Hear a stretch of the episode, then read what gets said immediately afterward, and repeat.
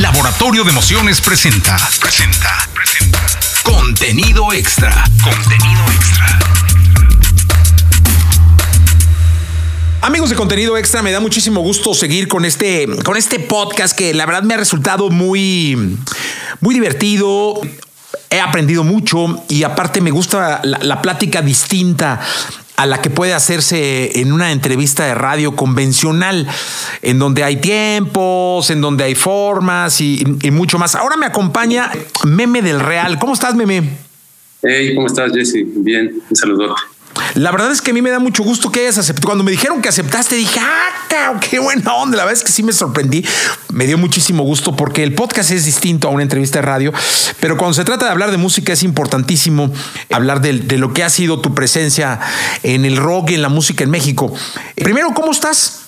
Bien, bien, la verdad, bastante bien. Este, eh, creo que después de todo este arranque de, pandémico, donde nos agarró en curva a todos y pues este, es como una montaña rusa emocional. Creo que ahora me siento más, más relajado, más tranquilo y, y ahí comprendiendo la, esta situación o, o, tratando de tampoco comprenderla del todo, porque como va cambiando todo el tiempo, pues bueno, este, lo que yo he encontrado es que tal vez no, no, no pensar mucho, no especular demasiado, sino ir viviendo y resolviendo lo, lo, al presente y tratando de, de, pasarlo bien y cuidándonos y demás dentro de lo que se puede.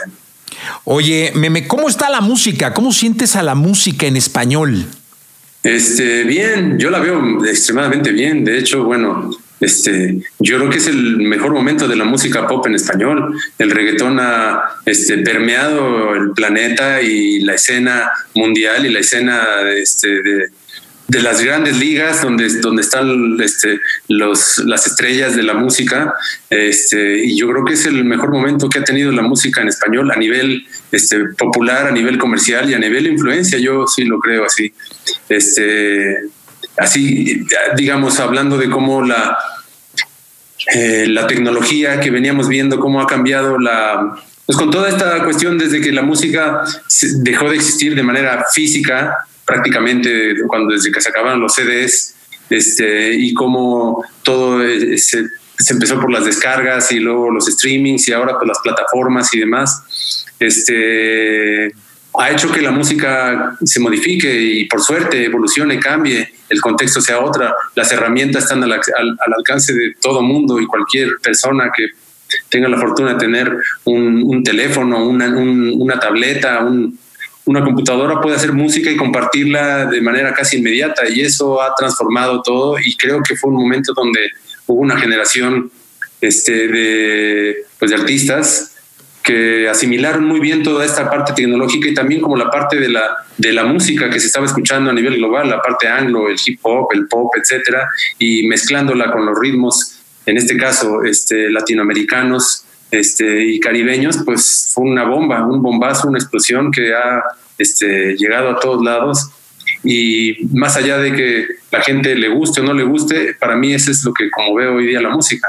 Ya hablando de otros géneros como el rock o el eh, otro tipo de pop, que es lo que nosotros, de donde nosotros venimos, este, pues yo creo que hay otro, hay otro movimiento, otro ritmo de cómo se mueve y cómo la gente sigue tal vez trabajando en un formato en el que nosotros estábamos más acostumbrados.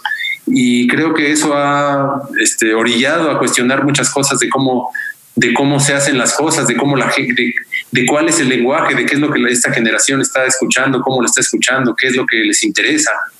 Yo puedo escuchar tal vez en la música más popular en español hoy día este, cosas que de pronto pues no me llaman la atención o las letras tampoco en su mayoría me parecen algunas pues de pronto hasta este, no quiero decir ofensivas, pero en un rasga, eh, sí con rasgos misóginos y qué sé yo, pero, pero pues son extremadamente populares. Entonces hay algo en, en, en lo que la gente escucha y que, pues más allá de lo que yo opine, es lo que, se, es lo que está sucediendo. Y eso me interesa siempre estar este, pendiente y tratando de comprender por qué sucede eso y, y por qué se mueve y demás. Y, y tengo algunas conclusiones, pero este, pues más allá de todo eso, creo que es un momento de confrontación y, de, y de, reflexión acerca de, de, lo que la música es y cómo se hace y, cuál es el la conexión, lo que genera intimidad ahora con el público. Oye, siempre fui un, convencido de que el caso de Café Tacuba siempre le quitó la barrera de, del miedo del, rock como tal, es decir, de el bajo, guitarra, batería, eh, teclado convencional, eh, distorsión en la guitarra, y se atrevió a ir mucho más allá en vestuario, en formas, en letras, en ritmos, en, incluso en convocatoria, y la verdad es que resultó ser un fenómeno. Hoy ya eh, los géneros se degeneraron, me, voy ahí, cada quien inventa un género, o sea, ya el nombre del juego de los artistas nuevos es creo una canción, invento un género, ¿no? pero, pero sí, el origen de ustedes fue muy interesante.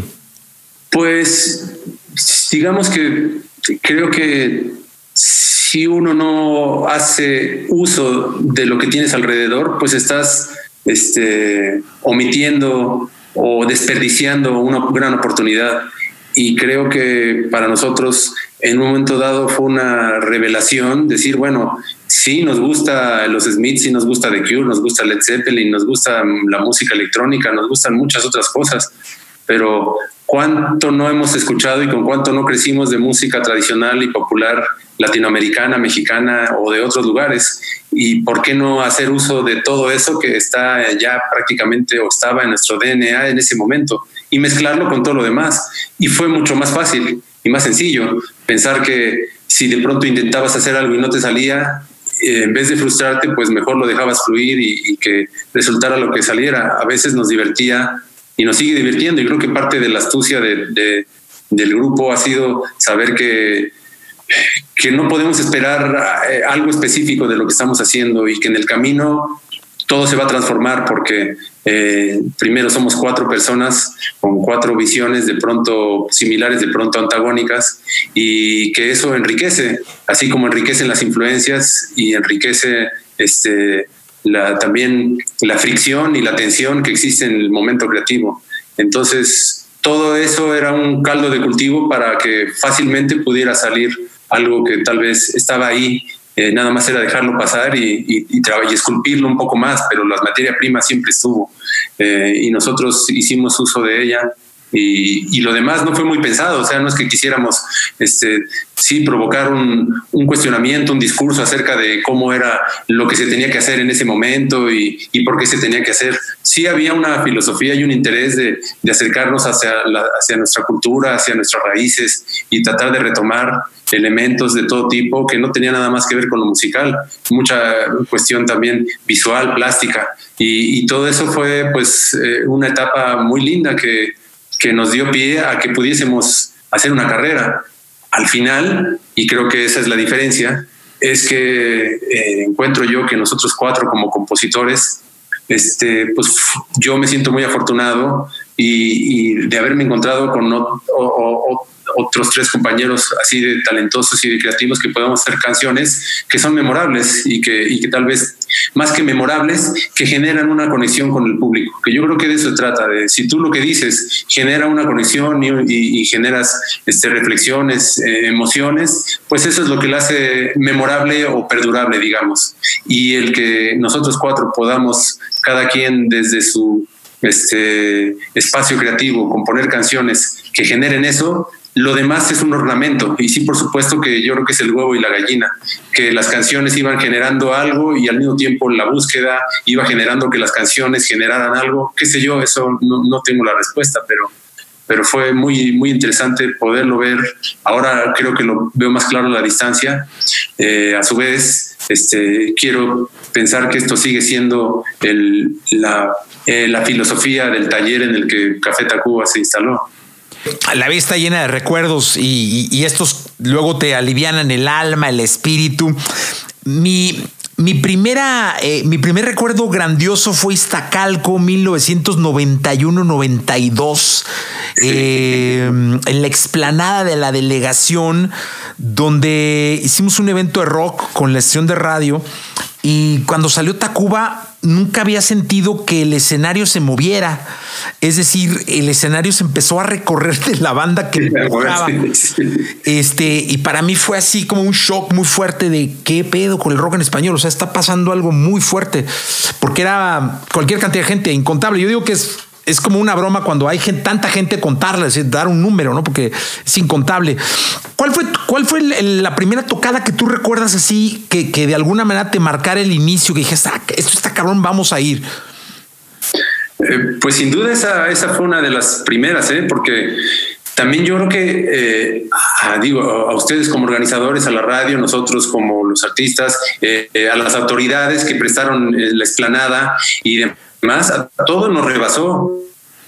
Yo creo que este, no, no, no sabíamos qué era lo que, lo que, con lo que nos íbamos a encontrar y tal cual nos encontramos con que había una asistencia y una conexión tremenda y donde la gente necesitaba pues descargar mucha energía y, mucho discurso que lo hacía a través de la herramienta que era nuestra música y digo nuestra música de nosotros y estuvo, eh, estuvieron otro grupo, creo que estuvo Maldita y, y no recuerdo qué más grupos este, pero fue una, así una, pues una, una explosión de energía y la gente, eh, uno de los este, ingenieros que en ese momento trabajaba con algunos de los grupos que fuimos, este, tenía un Volkswagen y nos acordamos de eso porque al terminar el, festival, el Volkswagen era una tortilla este, pegada al piso, la gente se subía a los autos, etcétera, y nada, este, por suerte no hubo, yo, según yo recuerdo, no hubo nada realmente grave o lamentable. Este, pero sí, pues fue escándalo. O sea, sí estuvo a punto de que si algo salía mal, hubiera salido muy mal. Entonces entiendo que pues a partir de eso cancelaron este tipo de eventos durante algunos años en las delegaciones y qué sé yo.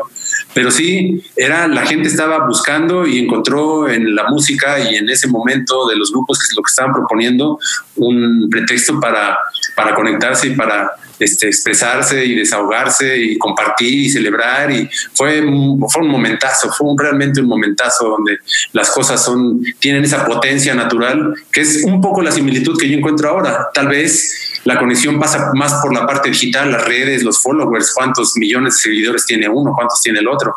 Es ahora como se lee realmente más eso. No, no, no siento que tenga más, ya estas este, figuras de la música actuales, pues no, no van a ir al festival, a, a, una esplanada, a prestarse a hacer algo así. Aparte, yo creo que no es el público tampoco, pero era un momento donde así se manifestaba la conexión que había con, con la gente, era, de, esa era la forma y era una forma genuina y natural. Y yo creo que eso fue lo que lo, que lo hizo tan, tan valioso para todos nosotros. Esto creo que ha de haber sido el sábado, el lunes Omar llegó sábado con el ingeniero a, cobrarnos el coche, porque sí, sí, fue una locura y un camión de equipo también que se... No, fue una, una verdadera locura ese concierto, pero era cuando ya olías que el rock en español venía ya revolucionando y que había mucha gente en las calles sin que hubiera radio, sin que hubiera medios, porque no había redes, eh, sonando de alguna forma con cassettes y todo esto, eh, el, el movimiento tan fuerte que se generó después con el, con el rock en español. Oye, ¿qué se siente hacer una canción tan bonita como eres? este. Eh, es, es eh, hacer una canción que, que, te represente o que represente un momento, o que represente un pensamiento, un sentimiento o algo que no puedes describir, pero que en ese momento te traduzca, yo creo que sí es de las emociones y de los momentos este, pues más importantes de, mi vida. Poder hacer eh, canciones que, que traduzcan eso es, yo creo que lo que todo mundo, una vez que lo consigue, está, está en búsqueda permanente y no es fácil. El problema de eso es cuando te sale una canción como esa, después no tratar de repetirla, este, es complicado. Eh, y no tratar de esperar a que alguna canción le ocurra lo mismo que le ocurre una canción así, pues también es complicado. Este, toma tiempo también entender que no va a pasar y así, y si pasa, pasará de otra manera. Por eso también es fantástico saber que no lo puedes, no lo puedes, no puedes seguir persiguiendo eso como un sabueso, porque, este, porque entonces eh, tú mismo te, encasillas y te cuartas la, libertad de, experimentar y de, despegarte y desprenderte de algo así. Pero es difícil, porque cuando de pronto te das cuenta, sales y la cantas y la gente la está cantando y no la está cantando, la está experimentando y tú la vuelves a experimentar y se hace un círculo energético y amoroso al mismo tiempo y emocional del cual pues es una cosa bonita, muy hermosa, pero al mismo tiempo es, es, adictivo. Y, uno busca reencontrarse con eso y, y, no puedes nada más depender de un, un, elemento como es una canción. Por suerte, el grupo ha dado más que solo una canción.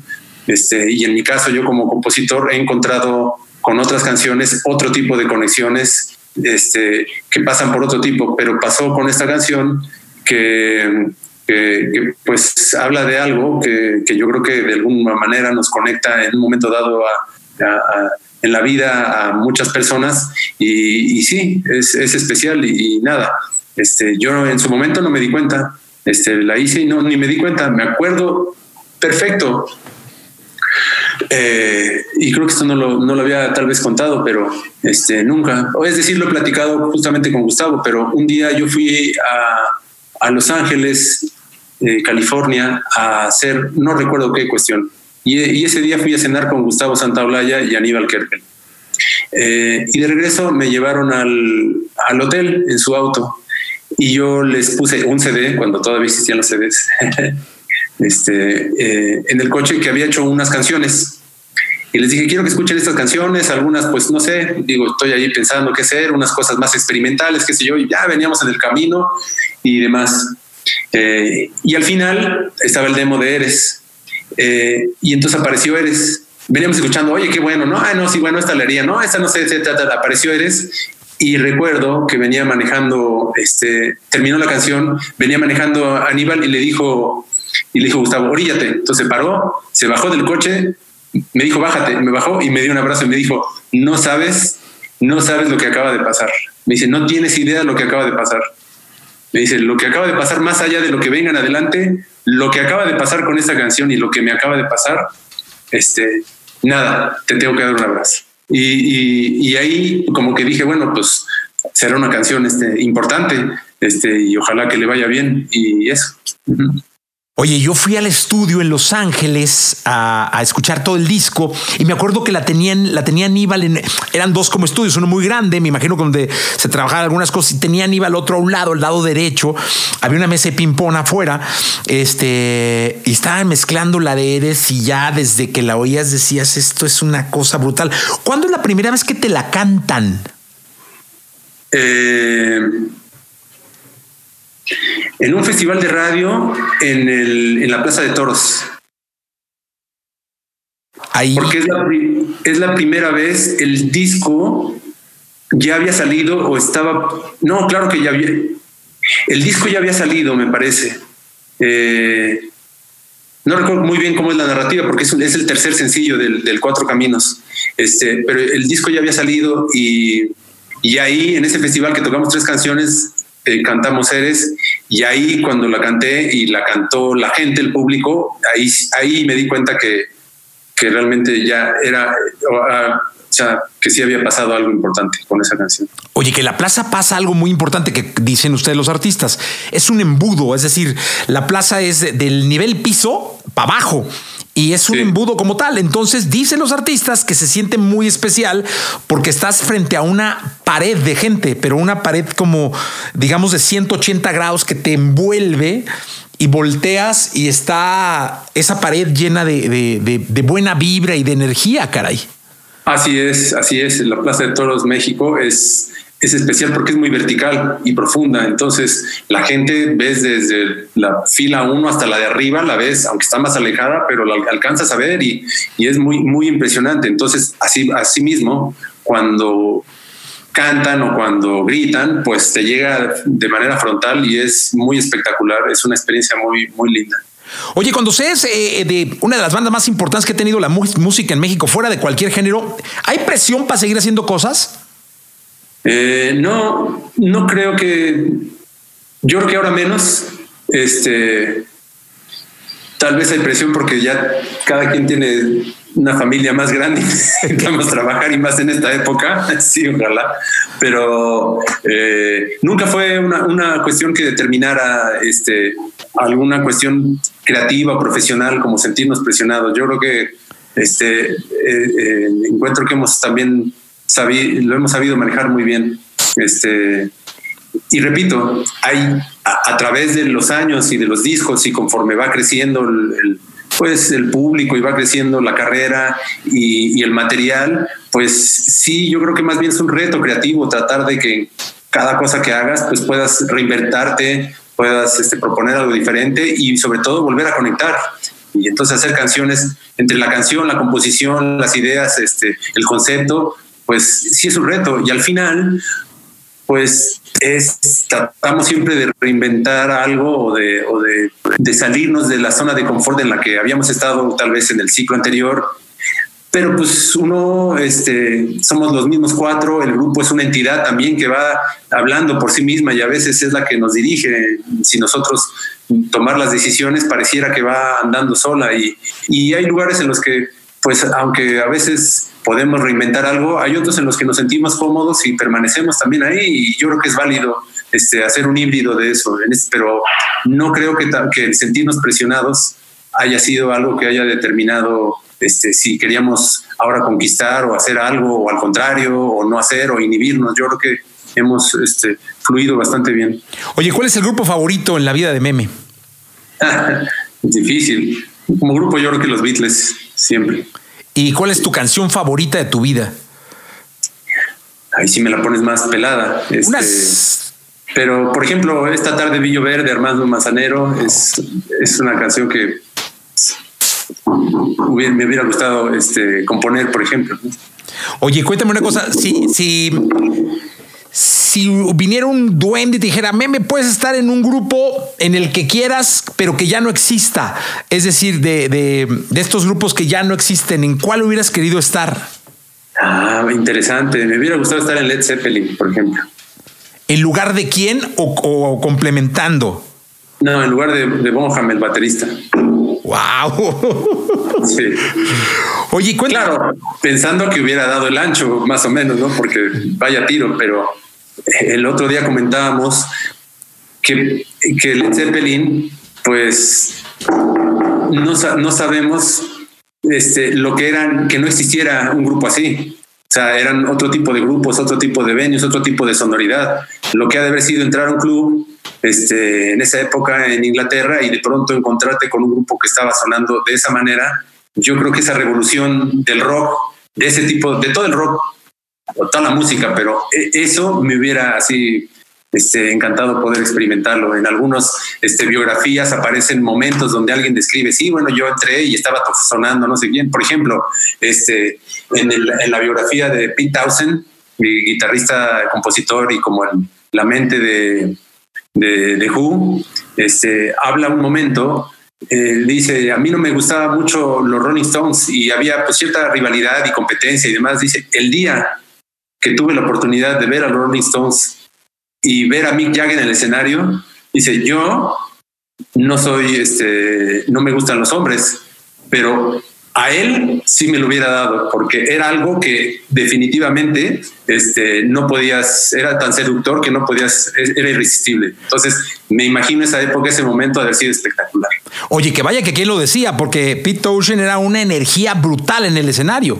No, no, no, pues era el, eh, su consigna era sonar lo más fuerte y lo más fuerte y dejar sordo a quien se dejara tanto que él, este, él perdió el oído, ¿no? Oye, eh, Meme, y estaba eh, platicando con una banda nueva hace, hace unos, unos días y les decía que ahora, pues un poco, no un poco, el compromiso de los artistas de esta nueva generación es ser creadores de contenido. Es decir, les decía, pues antes los artistas sacaban un disco, hacían la gira de promoción de un sencillo, salían de gira los que podían o hacían tocadas y se esperaban a que saliera otro corte y atendían a los fans por carta o cuando los faxes empezaron a rolar, pues contestar faxes, este, hacían firmas como la de ustedes, me acuerdo ahí en la zona rosa que fue una locura. No, bueno, sí. Pero ahora tiene que estar creando contenido todos los días, todos los días, todos los días están haciendo en Instagram, en TikTok, en la chingada. ¿verdad?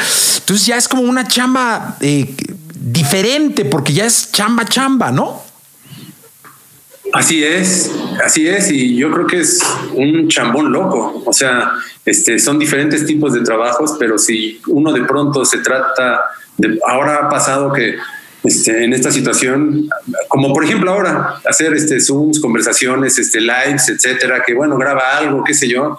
De pronto me han, este, me han invitado a hacer algunas cosas y han sido muy buenas experiencias, pero entonces, a ver, pon el teléfono, el celular y, y que se oiga y grábalo y mándalo y no, no hay todo eso. Y nada más producir eso es, es un trabajo este, eh, delicado y especializado. Entonces, este, no solamente son gente que está pensando ahora, artistas que están pensando en su música, sino también todo cómo, cómo conectarse alrededor y cómo este, anunciarse y compartirse y eso. Y yo creo que es muy, muy para mí es muy admirable, un trabajo admirable de cómo la, cómo la gente, pero ya, ya no es, para mí es un esfuerzo, para la gente que ha crecido así, pues es natural, lo está haciendo y lo, lo viene trabajando desde que está creando. Entonces, bueno, es, es interesante por eso digo que me, me, gusta mucho ver cómo todo, cómo ocurre todo esto y pues me hace reflexionar, pensar e intentar hacer cosas de otra manera y en otro formato.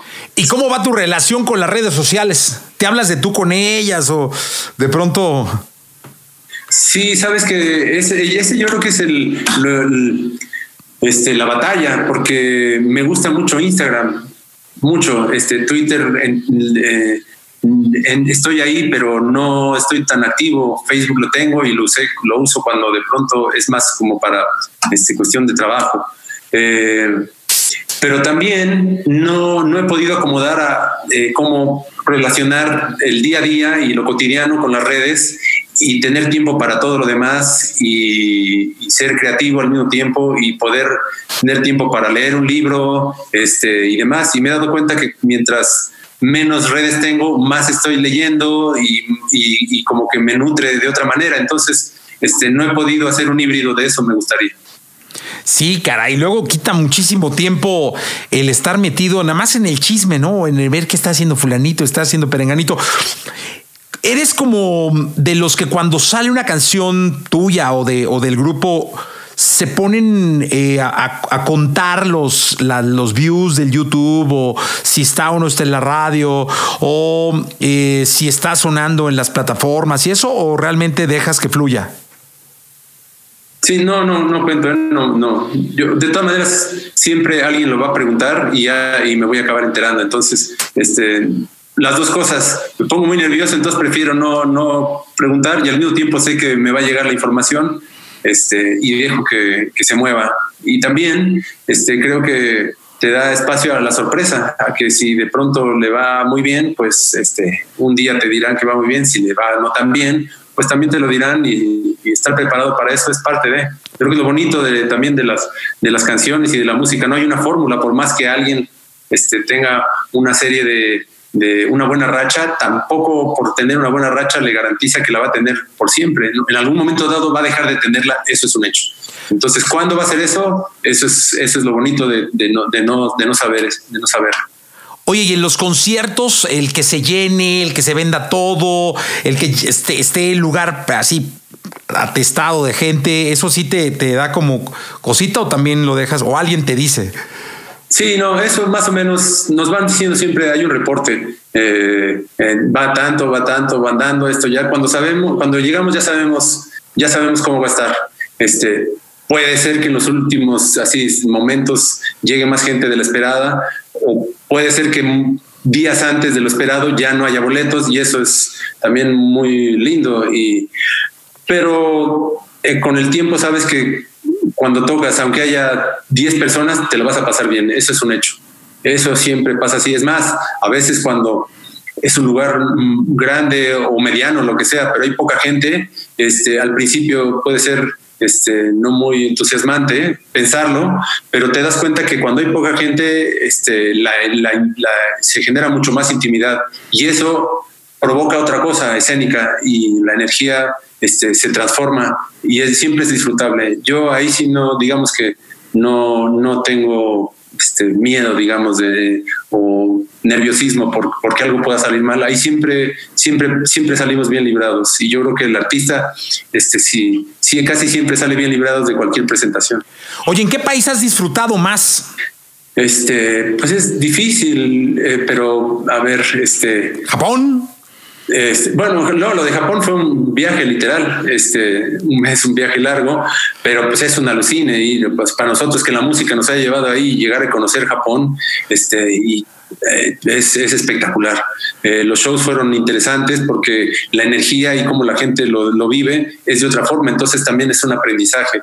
Este, eso fue eh, buenísimo. Por supuesto que en México, etcétera, nuestra primera visita, nuestras primeras salidas este, fuera de México fueron a Chile y de pronto con el segundo disco en Chile nos recibieron extraordinariamente bien y un, día llegamos y, de, ser un grupo de, cultural a de pronto hacer un grupo popular en Chile y estar en las en las listas este, donde había dos o tres canciones hasta arriba y, no lo esperábamos y, llegar a, a tocar un, a un lugar y estaba lleno. Eso fue, yo creo que una gran experiencia con un gran público que lo pasamos muy bien. Entonces, este, este, en Chile lo pasamos muy bien y eso nos dio pie a visitar este, Argentina estando ahí y el público argentino, así como lo ves en los, en los eh, partidos de fútbol, cuando estás tocando y si el público te acepta y, digamos te invita a visitarlos y a compartir, a que les lleves la música, es un público espectacular también.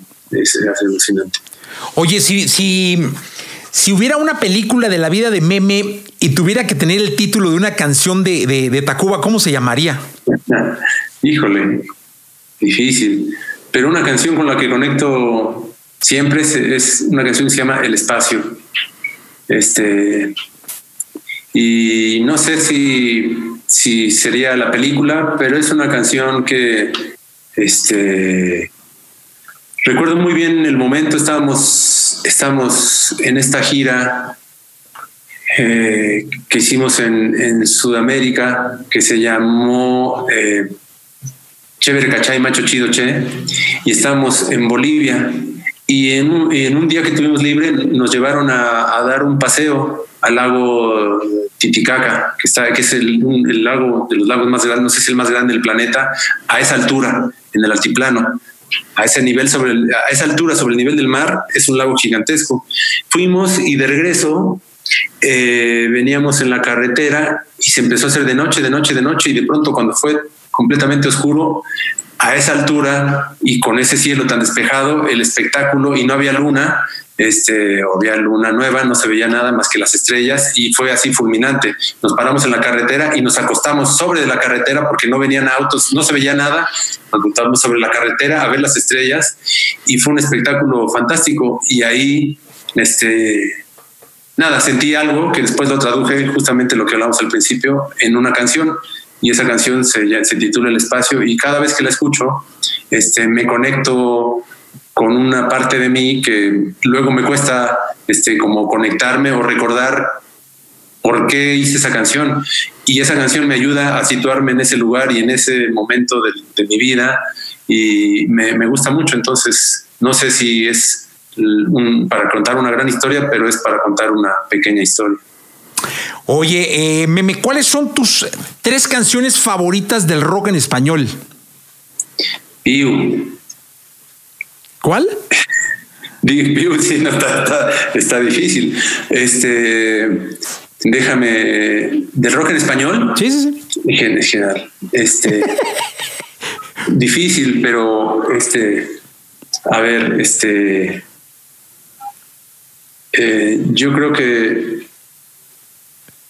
Mira, una canción que que, me, gusta muchísimo. No sé si son mis tres favoritos, pero voy a, recordar así rápido. Este, una canción de Charlie García que se llama Ojos de Videotape, que viene en un álbum que se llama Modern Clicks, que para mí es una obra maestra, todo el disco. Yo creo que es su mejor álbum. Y esa canción es una obra maestra por sí sola.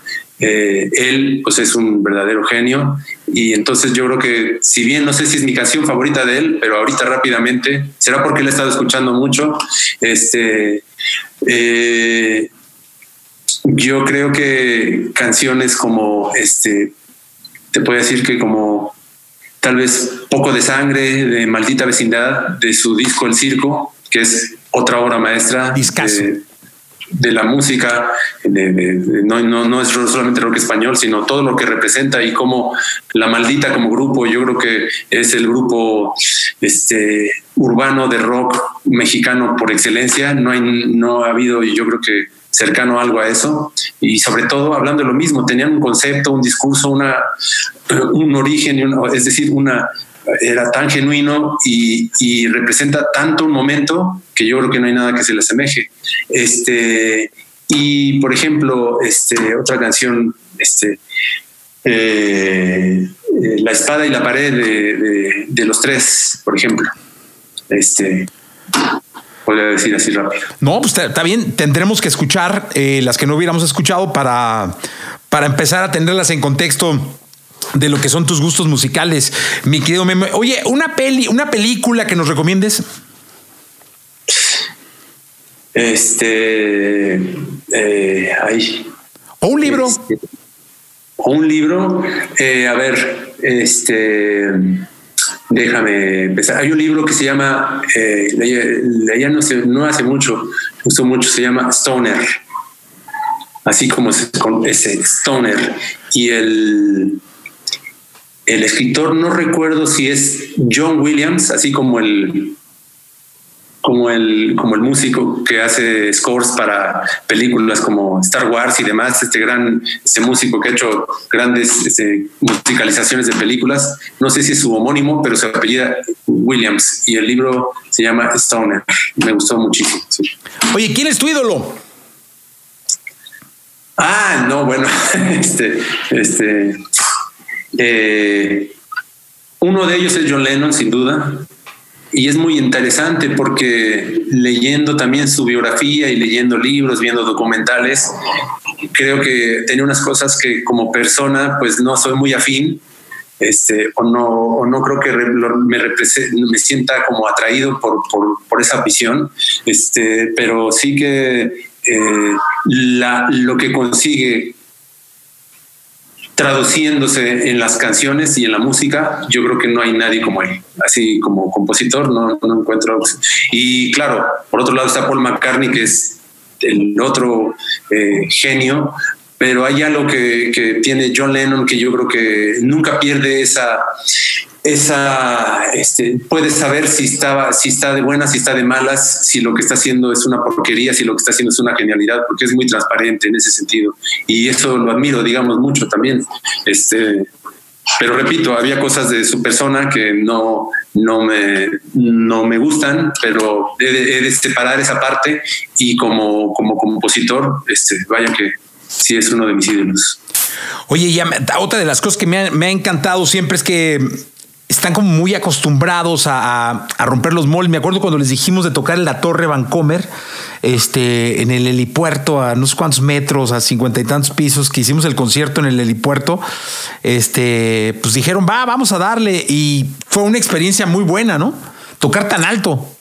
Sí, pues bueno, cuando nos lo plantearon, este, sonaba, digo, sonaba este, retador y sonaba también a que, bueno, sí se irá se, podrá hacer eso. Al final se hizo y nada, recuerdo haber estado, este, que estábamos ya tocando. Para empezar nos dijeron, bueno, ya fuimos a ver y los vamos a tener que anclar, este, porque si llega un viento, este, no vaya a ser que salgan volando y así de, no, espérate, no, no inventes.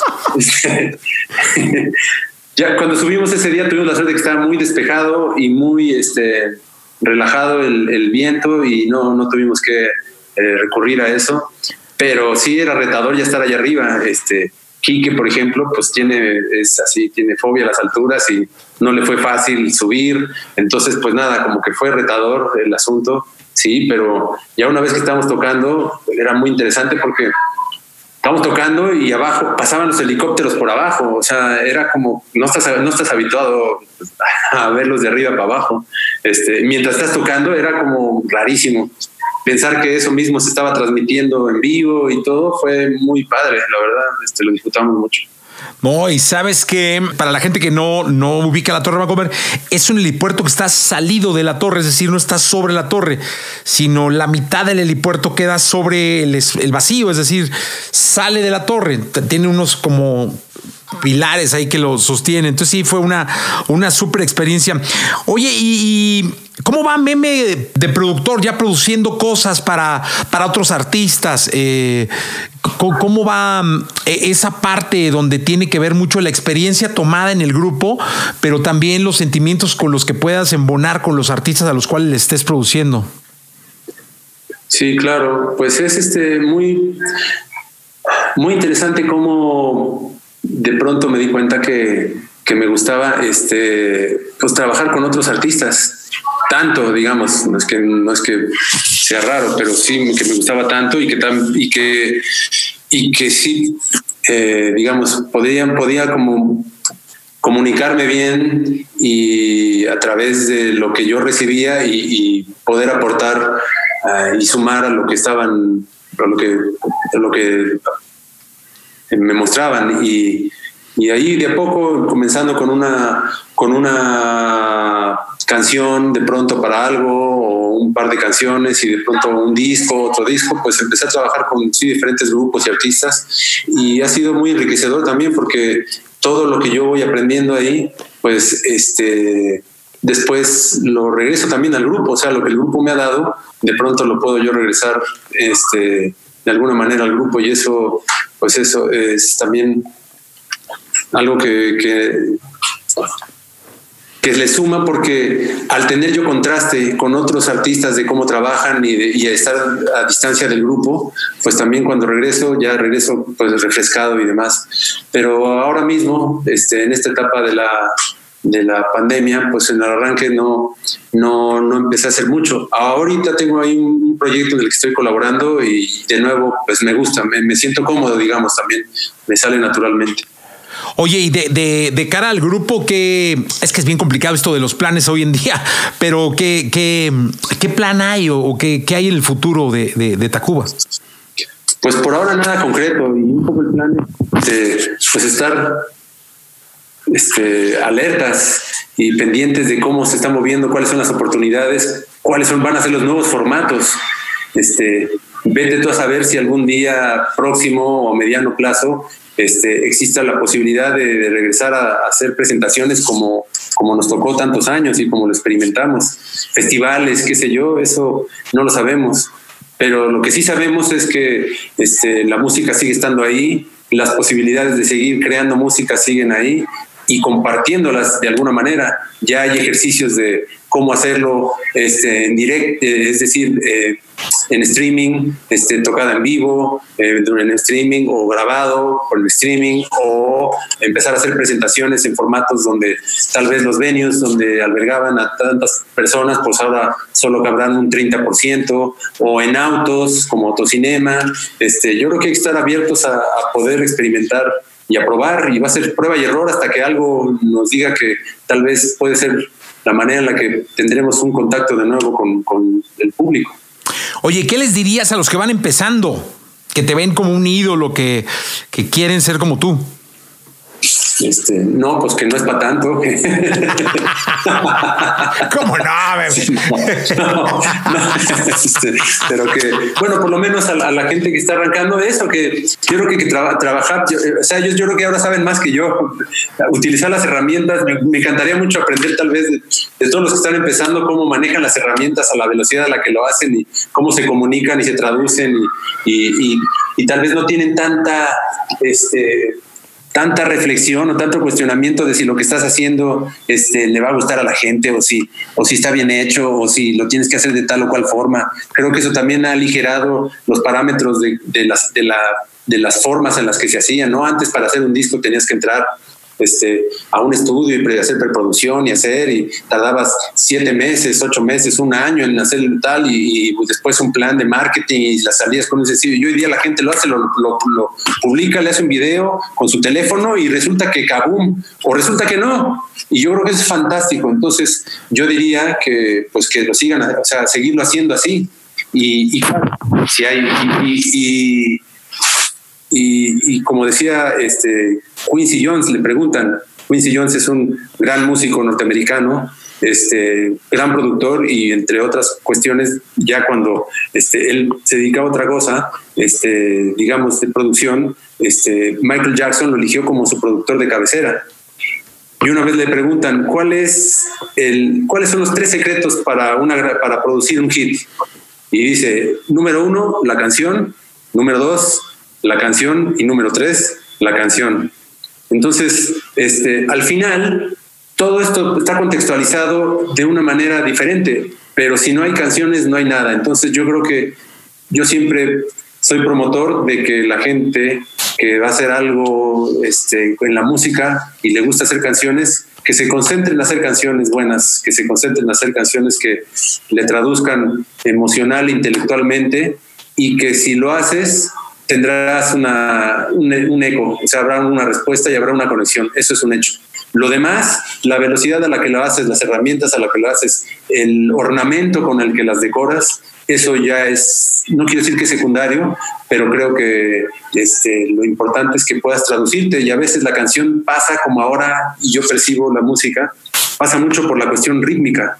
Este, el ritmo es lo que me parece está comandando la energía de esta generación y, el, y el, es un ritmo que, aunque parece, pueda parecer monótono, es un ritmo muy poderoso y, que, y que también es hipnótico de alguna manera. Por eso se repite y se repite y se puede repetir durante horas y, va, y va a seguir moviendo. Entonces yo creo que a partir de una conexión rítmica y lírica que puedas generar una traducción de tu este contexto con, o de tus amigos, este, yo creo que es lo que hay que buscar, creo.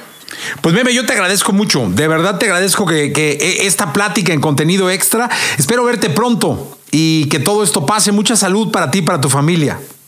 Igualmente, mucha salud este, en principio y que podamos seguir este, haciendo lo que hacemos, divirtiéndonos y pues bueno, un gran saludo y muchas gracias. No, gracias a ti, Meme, de verdad, gracias por estar acá en Contenido Extra. Gracias a todos, hasta la próxima. Laboratorio de Emociones presentó. Presentó. Contenido extra. Contenido extra.